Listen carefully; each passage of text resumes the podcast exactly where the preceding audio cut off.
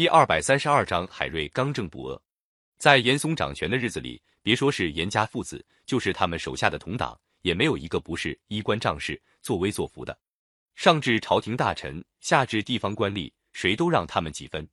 可是，在浙江淳安县里，有一个小小知县，却能够秉公办事，对严嵩下面同党一点不讲情面。他的名字叫海瑞。海瑞是广东琼山人，他从小死了父亲，靠母亲抚养长大。家里生活十分贫苦，二十多岁他中了举人后，做过县里的学堂教育，教育学生十分严格认真。不久，上司把他调到浙江淳安做知县。过去县里的官吏审理案件，大多是接受贿赂、胡乱定案的。海瑞到了淳安，认真审理积案，不管什么疑难案件，到了海瑞手里，都一件件调查的水落石出，从不冤枉好人。当地百姓都称他是青天。海瑞的顶头上司浙江总督胡宗宪是严嵩的同党，仗着他有后台，到处敲诈勒索，谁敢不顺他心，就该谁倒霉。有一次，胡宗宪的儿子带了一大批随从经过淳安，住在县里的官驿里。要是换了别的县份，官吏见到总督大人的公子，奉承都来不及。可是，在淳安县，海瑞立下一条规矩，不管大官贵戚，一律按普通客人招待。胡宗宪的儿子平时养尊处优惯了。看到伊利送上来的饭菜，认为是有意怠慢他，气得掀了饭桌子，喝令随从把伊利捆绑起来，倒吊在梁上。伊利的差役赶快报告海瑞。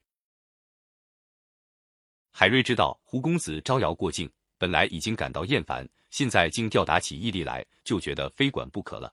海瑞听完差役的报告，装作镇静地说：“总督是个清廉的大臣，他早有吩咐，要各县招待过往官吏，不得铺张浪费。”现在来的那个花花公子，排场阔绰，态度骄横，不会是胡大人的公子，一定是什么地方的坏人冒充公子，到本县来招摇撞骗的。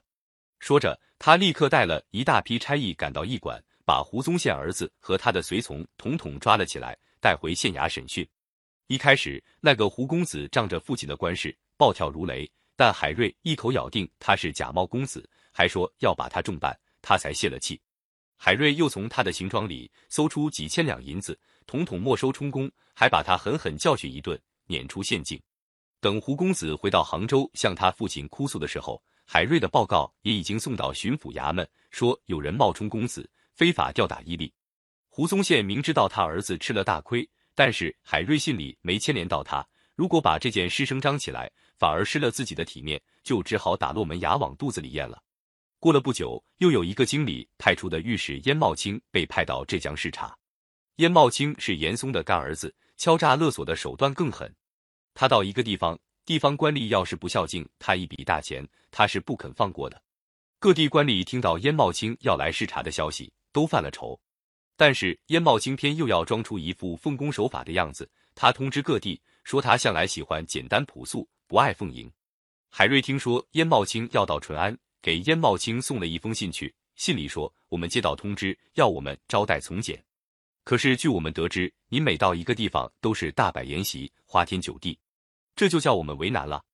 要按通知办事，就怕怠慢了您。要是像别地方一样铺张，只怕违背您的意思。请问该怎么办才好？”燕茂清看到这封信，揭了他的底，直恼得咬牙切齿。但是他早听说海瑞是个铁面无私的硬汉。又知道胡宗宪的儿子刚在淳安吃过大亏，有点害怕，就临时改变主意，绕过淳安到别处去了。为了这件事，燕茂清对海瑞怀恨在心。后来指使他的同党在明世宗面前狠狠告了海瑞一状，海瑞终于被撤了淳安知县的职务。到严嵩倒了台，燕茂清也被充军到外地，海瑞恢复了官职。后来又被调到京城。海瑞到了京城，对明世宗的昏庸和朝廷的腐败情况。见得更多了。那时候，明世宗已经有二十多年没有上朝，他躲在宫里，一个劲儿跟一些道士们鬼混。一些朝臣谁也不敢说话。海瑞虽然官职不大，却大胆写一道奏章向明世宗致谏。他把明王朝造成的腐败现象痛痛快快的揭露出来。他在奏章上写道：“现在吏贪官横，民不聊生，天下的老百姓对陛下早就不满了。”海瑞把这道奏章送上去以后。自己估计会触犯明世宗，可能保不住性命。回家的路上，顺道买了一口棺材。他的妻子和儿子看到全吓呆了。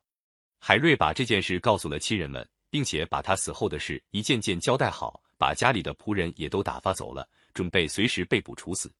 果然，海瑞这道奏章在朝廷引起了一场轰动。